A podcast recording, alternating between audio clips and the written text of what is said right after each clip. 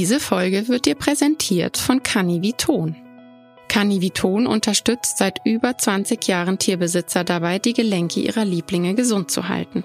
Egal ob als Pulver, Kautablette oder Kauleckerli, jedes Canniviton-Produkt enthält eine fein abgestimmte Kombination aus gelenkunterstützenden Inhaltsstoffen, wie Chondroitinsulfat, Mangan und Teufelskralle, sowie je nach Produkt zusätzlich Glucosamin, Vitamin E und Omega-3-Fettsäuren. Die teilweise getreidefreien Rezepturen wurden von Tierärzten entwickelt und werden ständig an die neuesten wissenschaftlichen Erkenntnisse zur Gelenkgesundheit bei Hunden angepasst. Carniviton kann schon bei jungen Hunden zur Unterstützung der Gelenke im Wachstum verwendet werden, bei Hunden, deren Gelenke vermehrt beansprucht werden, zum Beispiel sehr aktive Hunde oder beim Hundesport, oder wenn eine Veranlagung zu Gelenkproblemen besteht. Außerdem ist Carniviton zu empfehlen bei Gelenkproblemen aller Art. Beim Auftreten von Gelenkproblemen sollte aber vorher immer der Tierarzt aufgesucht werden, um die Ursache abzuklären und wenn nötig eine zusätzliche Therapie einzuleiten. Alle Canniviton-Produkte kannst du über den Link in den Show Notes kaufen. Hallo herzlich willkommen zu einer neuen Folge von Dog and Talk auf eine Gassi-Runde mit Dr. Janie Mai, dein Podcast für bedürfnisorientiertes Zusammenleben mit Hund. Schön, dass du wieder eingeschaltet hast. Ich freue mich. Ich bin Janie, Host von diesem Podcast, Tierärztin, bedürfnisorientierte Hundetrainerin, habe eine Online-Hundeschule und einige Selbstlernkurse an den Start gebracht. Heute spreche ich über das Thema Schmerz. Das ist ein Thema, was man gar nicht so vordergründig im Kopf hat, wenn man sich nicht schon damit befasst hat. Ich finde, darüber wird viel zu selten gesprochen. Es gibt eher noch diese Sätze wie, der stellt sich an, der tut nur so, damit. Und ähm, ja, da wird den Hunden so einiges unterstellt und damit möchte ich in dieser Folge heute ein bisschen aufräumen.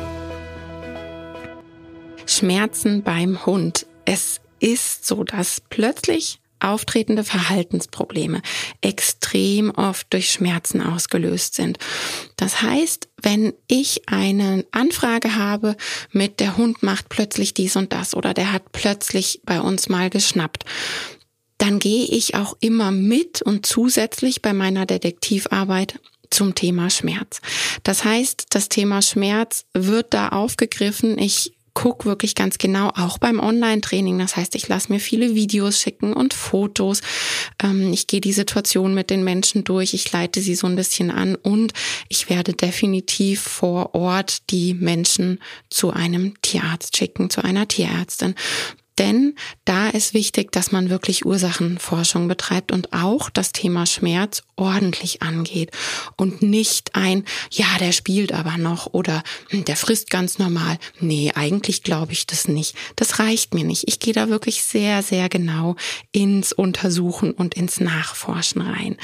Ähm, ist wirklich so, dass kaum ein Hund, der bei mir in der Verhaltenstherapie landet, nicht auch gleichzeitig körperliche Probleme hat. Das ist, ähm, das gehört zusammen. Grundsätzlich kann man wirklich sagen, dass Verhaltensprobleme immer multifaktoriell sind und wenn eben ein Faktor, der dann auch noch groß ist, ganz ausgelassen wird, dann ist klar, dass die Verhaltenstherapie am Ende auch gar nicht positiv auslaufen kann und von Erfolg gekrönt ist. Was ist so der Klassiker? Die Zündschnur vom Hund wird deutlich kürzer. Ich finde, sowas können wir auch nachfühlen. Ich aktuell sehr deutlich sogar. Ich habe mir am Sonntag einen Hexenschuss zugezogen und ähm, ja, ich stehe jetzt gerade hier. Das heißt, ich arbeite jetzt im Moment nicht mehr im Sitzen, weil mir das nicht gut tut. Ich probiere auch alles, diesen Schmerz zu umgehen. Und die ersten Tage, als ich den starken Schmerz hatte, habe ich Schmerzmittel genommen und meine Zündschnur war extrem kurz in diesen Tagen. Ich habe mich super unwohl gefühlt und dieser Schmerz hat auf mein ganzes Leben sich ausgewirkt. Und genauso ist es beim Hund eben auch. Ähm, ich habe immer das Beispiel von dem Wasserglas, wo man eben sagt, die Impulskontrolle, ich reiße mich zusammen oder ich reiße mich am Riemen, so könnte man es ganz platt sagen. Wenn da immer wieder aus dem Wasserglas getrunken wird, dann ist es irgendwann leer und dann reißt man sich eben nicht mehr am Riemen. Und gerade mit Schmerz ist dieses Wasserglas super schnell, zack, leer. Und dann ist das eben auch wirklich so bildlich klar, warum der Hund eine kürzere Zündschnur hat. Und zum Beispiel auch auch alles, was mit körperlichen Dingen zu tun hat, wie Bürsten, Zecke entfernen, Pfoten abputzen. Ja, all die Dinge, die so im Alltag vielleicht wichtig sind, die wir einfach so Gedanken verloren machen und dann plötzlich zeigt der Hund, nee, da ist jetzt keine Kooperationsbereitschaft, lass deine Finger weg, ähm, dann fällt uns Menschen auf, irgendwas ist hier komisch. Und da ist wichtig, dass man wirklich dann auch an Schmerzen denkt und nicht an, der ist jetzt bockig oder das hat doch sonst auch geklappt, der muss da jetzt durch. Es gibt keinen Hund, der plötzliche Verhaltensänderungen zeigt, einfach so, um irgendetwas zu bekommen, zu erreichen oder uns zu ärgern oder zu ver veräppeln. Also das gibt's einfach nicht. Ähm, ja, man sagt so schön, Verhalten hat immer mindestens eine Ursache. Verhalten ist meist multifaktoriell. Und da ist auch ganz wichtig, dass wir alle Faktoren sehen und einbeziehen, weil sonst ist es Schwimmen gegen den Strom. Also gerade was Schmerzen und Dauerschmerzen anbelangt. Ja, was ist so das große Problem beim Thema Schmerz? Unsere Hunde können einfach nicht sprechen. Die können nicht sagen, boah, also als ich da vorhin lang gelaufen bin, da hat mein Fuß gezwickt und das fühlt sich gerade nicht gut an. Die verstecken das auch, ja. Also gerade bei Hunden, da steckt schon noch ganz viel auch dieses, äh, ja, wer wer Schmerzen hat und Schmerzen zeigt, äh, verliert und das können die ganz ganz gut verstecken gerade wenn der Schmerz eben nicht akut ist, so ein chronischer Schmerz, der so schleichende Veränderungen hat, der wird von uns nicht so wahrgenommen. Da habe ich immer das Beispiel, wenn man ähm, einen, Men einen Welpen bei sich aufnimmt und dann sieht man Bekannte vielleicht drei, vier Wochen nicht und dann sehen die einen wieder und sagen, boah, wie riesig ist denn dein Hund geworden? Und man selbst hat das gar nicht so im Gefühl. Das heißt, so dieser Satz, man sieht den Wald vor lauter Bäumen nicht, man steht direkt im Geschehen und das baut sich so mini klein schleichend auf, dass wir das vielleicht wirklich übersehen. Bei einem akuten Schmerz, da ist es natürlich was anderes, dieser akute, plötzliche auftretende Schmerz, wenn der Hund aufs Sofa springt oder ähm, vom Sofa runter oder aus dem Auto hüpft oder vielleicht mit dem Kumpel tobt. Ja, so ganz plötzliche Dinge, da die merkt man schon meistens, da schreien die Hunde dann auf und lahmen dann vielleicht auch, ja, oder man sieht dann richtig, wie angespannt der Rücken ist, wie der Hund kaum noch laufen kann. Diese akuten Dinge, die kriegen wir schon oft mit. Und da ist wirklich wichtig, dass man bei diesen akuten Dingen auch direkt zum Arzt geht und etwas unternimmt, da gehört dem Hund wirklich geholfen. Bei den chronischen, schleichenden Dingen ist es leider traurige Wahrheit, dass es nicht so auffällt. Ähm, ja, es ist ja auch beim Hund so, dass Schmerzempfinden total individuell ist, wie bei uns. Da gibt's Hunde, die haben dann diesen Stempel, oh, der ist hysterisch, der tut immer nur so. Hm, also, ich tue mich da ein bisschen schwer mit. Natürlich gibt es Hunde, die sagen früher, boah, das tut weh und andere später oder gar nicht. Aber die, die eben einen feineren, ein feineres Schmerzempfinden haben, haben ja trotzdem Schmerzen. Ja, also da wirklich nochmal ganz individuell schauen, wie ist da so dein Hund? Einer aus meiner Hunde-WG ist total schmerzunempfindlich. Ich ähm, weiß noch, dass Kenny mal die Pfote unter die Hallentür bekommen hat. Da hat der Wind die Hallentür so aufgehauen und er stand neben mir und er hat nicht mal gefiebt. Das heißt, ich habe dann gesehen, dass seine Pfote unter der Hallentür eingeklemmt ist und habe ihm da geholfen und er ist dann auch gelahmt. Also er hat sich verletzt. Aber er hat in dem Moment keinen Piep von sich gegeben. Und bei Kenny könnte ich wirklich keine Situation sagen, wo ich jetzt sagen würde, da hat er deutlich Schmerz geäußert. Das heißt, er wäre dieser typische Hund, der untergeht, weil man es nicht wahrnimmt. Das heißt, ich weiß das von ihm und habe entsprechendes Augenmerk darauf. dass mir die Dinge, die sich so schleichend verändern, eben doch auffallen. Ähm, kein Hund simuliert. Es gibt's wirklich nicht. Es gibt keinen Hund, der so tut, damit er nicht so lange spazieren gehen muss oder keine Ahnung, ja, damit er von seinem Menschen gestreichelt wird oder was? Nein. Ja, also entweder ich habe Schmerz oder nicht. Da auch wieder mach mal den Perspektivwechsel. Hast du schon mal Schmerz bewusst vorgetäuscht? Also bei uns Menschen ist das noch eher vorstellbar. Unsere Hunde denken in der Form nicht um die Ecke. Ähm, also ja, den Satz bitte komplett streichen, der tut nur so, der simuliert und ähm, ach, der pinst hier rum. Nein, gibt's nicht. Bitte Ursachenforschung betreiben. Ähm, Gerade bei chronischen Schmerzen, da habe ich ähm, natürlich als erstes ja den alten arthrotischen Hund im Kopf. Und ich glaube, so geht's auch ganz vielen Hundemenschen, dass man so, ja, ein Hund mit Schmerzen, das ist so ein alter, betagter, der da eh nur noch so rumschleicht und der hat halt Arthrose, meine Güte. Mm, eben nicht, meine Güte, und auch ein alter Hund sollte bitte schmerztherapeutisch unterstützt werden. Ähm, und außerdem muss das gar nicht sein. Also es hat nichts mit dem Alter des Hundes zu tun. Da ist auch ganz wichtig. Also ich kann mich da mal noch so ganz, ähm, ganz arg an einen Hund bei mir am Kundenstamm erinnern auch so kurz nach der Welpenstunde und da habe ich dann schon immer gesagt, Mensch, dein Hund, der läuft aber hinten nicht rund, lass das bitte mal checken.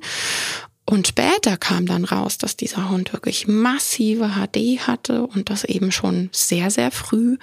Und dieser Hund hatte eben schon in den jungen Jahren massive Probleme, die ich von hinten gesehen habe, wenn der Hund gelaufen ist. Aber weil der diesen Stempel, ah, der ist ja noch jung, der kann ja sowas gar nicht, der ist ja gerade ein Welpe. Und ähm, diesen Fehler sollte man wirklich nicht machen. Das hat nichts mit Alter zu tun, überhaupt nicht.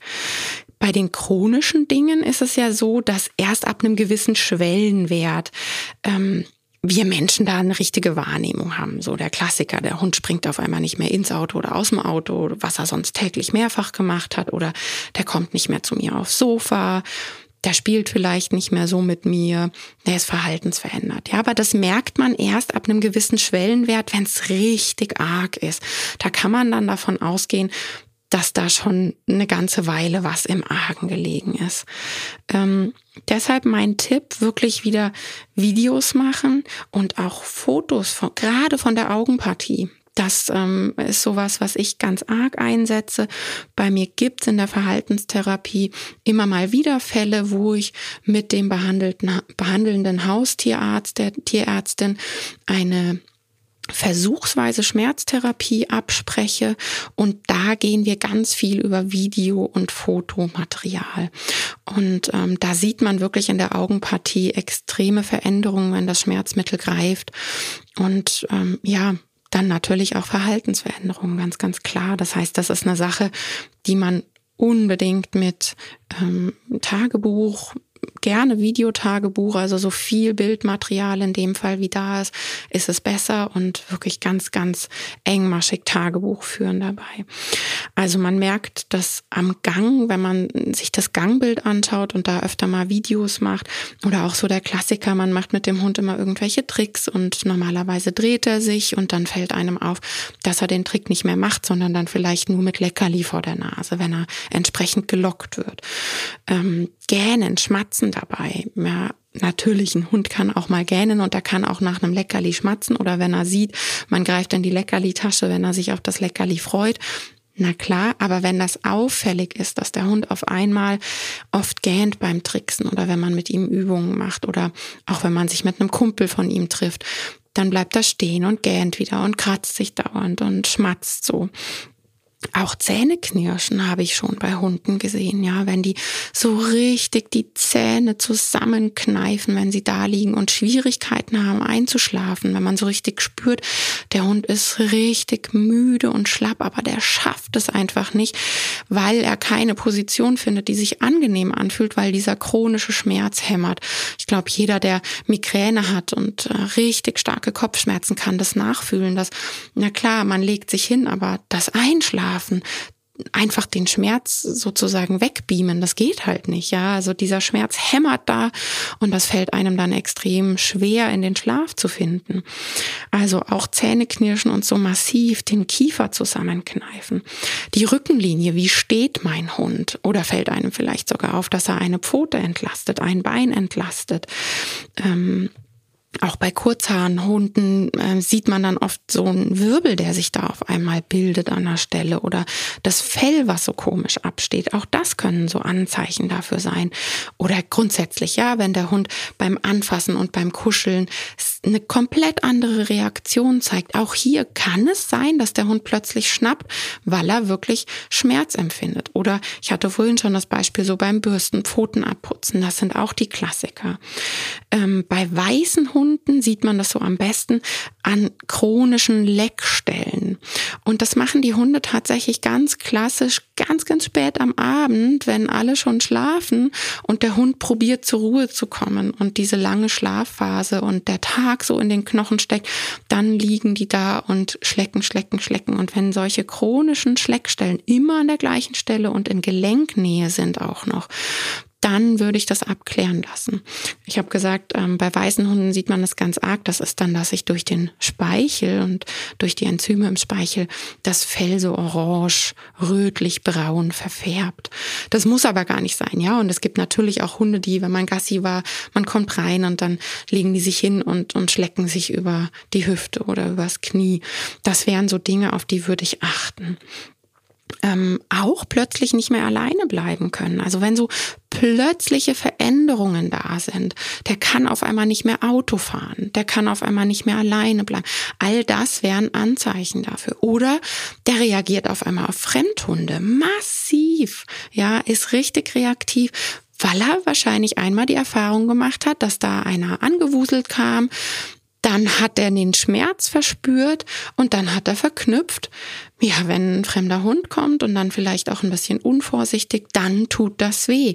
Und das ist dann oft die Reaktion, dass die Hunde, die so chronische Schmerzen haben, wirklich auch arg ins Abwehrverhalten gehen, eine andere Individualdistanz haben.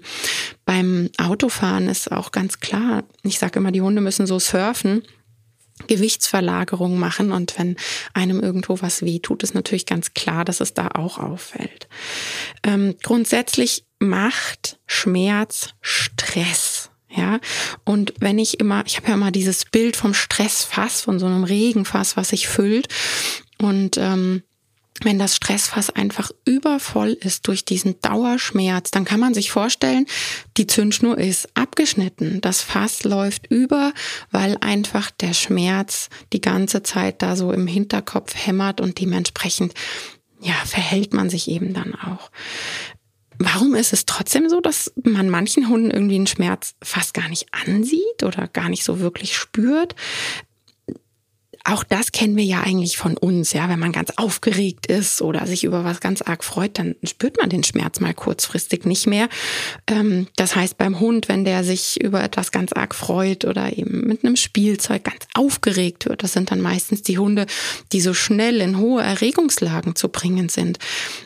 Und bei denen merkt man dann kurzfristig den Schmerz nicht.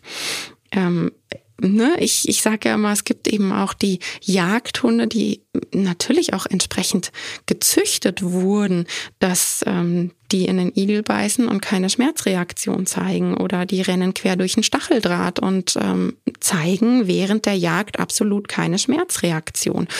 Ähm, dass der trotzdem Schmerzen hat, wenn der verletzt ist, ist wohl klar, aber die anderen Hormone sind ihm so hoch, ja, dass der Hund das gar nicht wirklich wahrnimmt und spürt.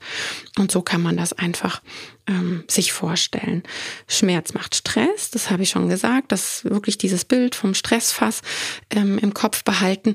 Und ich hatte jetzt vorher gesagt, äh, ein Regenfass, das muss natürlich nicht sein. Dauerschmerz und chronische Dinge ähm, lassen das Stressfass dann auch kleiner werden. Das heißt, das wäre so ein gutes Beispiel für aus, äh, aus dem Regenfass wird irgendwann ein kleines äh, Schnapsstammball. Ja, also auch so chronische Dinge, lang andauernde Dinge, da ist das bei uns ganz ähnlich, dass dann irgendwann wenig Stress reicht und das ganze Fass oder das Gläschen läuft schon über.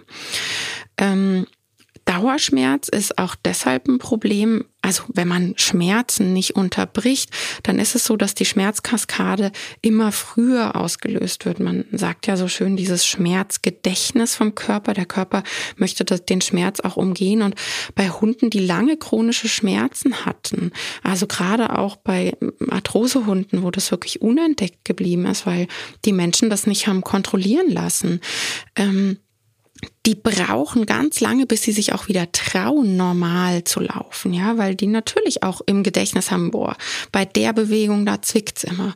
Und dann versteift man sich dementsprechend. Und ich vergleiche das immer so ein bisschen wie, wenn man im Winter über eine äh, eisige Fläche läuft und ausrutscht. Danach läuft man, man sagt immer so wie auf Eiern, alles ist so angespannt, ja. Und auch da ist nämlich das nächste Problem bei Schmerzen, dass ähm, dass der Hund Fehlbelastung zeigt, dass der Hund komplett verspannt, ja, der ganze Rücken ist da manchmal bretthart. Ähm, ich glaube, man kann sich ganz gut vorstellen über dieses Beispiel mit dem auf dem Eis einmal ausrutschen. Da ist auch alles angespannt. Ähm, und ja, diese Fehlstellung, dieses ich entlaste und, und belaste anders, das kann dann wiederum eine ganz andere Kette noch nachziehen. Deshalb ist es so, so wichtig, dass wirklich da der Schmerz auch unterbrochen wird. Wir wissen das beim Menschen schon viel länger, dass man eben sagt, nein, Schmerzmedikamente nehmen frühzeitig ist wirklich auch wichtig, damit eben das Schmerzgedächtnis nicht ähm, gefüttert wird. Ähm, ja, es gibt immer mal wieder, das habe ich letztens auch im Kundenstamm wieder gehört, ein junger Hund, der eine Operation hatte und keine Schmerzmittel bekommen hat, weil der hält sonst nicht ruhig. Da sind wir schon in einem Problem drin. Das ist ganz klar, dass natürlich wer bei einem frisch operierten Bein äh, nach Beinbruch das nicht prickelnd ist, wenn der Hund dann durch den Garten fetzt. Aber das könnte man ja mit Futter, mit äh, einem gut sitzenden Geschirr, mit einer kurzen Leine, mit ganz viel Futter und Nasenbeschäftigung durchaus handeln. Das heißt, auch hier bin ich kein Fan davon zu sagen, der hat massive Schmerzen wirklich einfach den Perspektivwechsel machen. Massiver Knochenbruch, eine Knochen-OP und keine Schmerzmedikamente bekommen ich will da keinen Menschen im Krankenhaus sehen, der das schafft. Und ähm, aus dem Grund wirklich da in die Schmerztherapie gehen, ähm, das ist dem Tier gegenüber nicht fair und dann lieber schauen, dass man anderweitig Management betreibt. Und na klar, das ist auch so eine Aufklärungsgeschichte, dass dann die Menschen ähm, darauf achten müssen, dass der Hund sich halt nicht entsprechend bewegt und rumwuselt. Ähm, was kann man grundsätzlich machen, wenn man eben weiß, so, mein Hund hat chronische Schmerzen, der hat Gelenkprobleme. Ähm, ich finde, man kann immer auch Ernährungszusätze geben, mit denen macht man nichts kaputt. Sie ersetzen natürlich keine Schmerzmittel, das heißt, ab einem gewissen Grad braucht es da Schmerzmittel, aber, und das ist meine persönliche Erfahrung, auch mit meiner Hündin damals, dass dieses die Dauergabe von Ernährungszusätzen, wo man eben weiß, das hilft den Gelenken, dass das dazu geführt hat, dass wir nicht mehr die volle Dosis an Schmerzmedikamenten gebraucht haben, was natürlich immer dann interessant ist, wenn die Schmerzmittel Nebenwirkungen machen, wenn man das halt als Dauergabe gibt. Wobei es da mittlerweile was Tolles auf dem Markt gibt, gerade beim Thema Arthrose ähm, gibt es ein Medikament, was man dem Hund alle vier Wochen spritzt da dann gerne mal ähm, beim Kollegen oder der Kollegin nachfragen. Das ist eine ganz, ganz tolle Möglichkeit, um eben zu sagen, ich gebe dem Hund nicht mehrmals am Tag Tabletten oder wie auch immer. Ich hoffe, dass diese Folge ein bisschen, ja, die Augen geöffnet hat oder vielleicht auch feinfühliger werden lässt im Beobachten des eigenen Hundes und wirklich auch vielleicht diesen alten Hut abstreifen, der tut nur so oder der ist halt pinsig, dass man da nochmal genauer hinschaut. Und gerade das Thema chronische Schmerzen, ähm, das ist wirklich ein Thema, was uns Probleme bereitet, weil unsere Hunde eben nicht sprechen können. Das heißt, da sind sie auf ihre Menschen angewiesen, die sie gut lesen können und da ganz genau den Alltag bewerten und sich anschauen, was hat sich wie und wo verändert.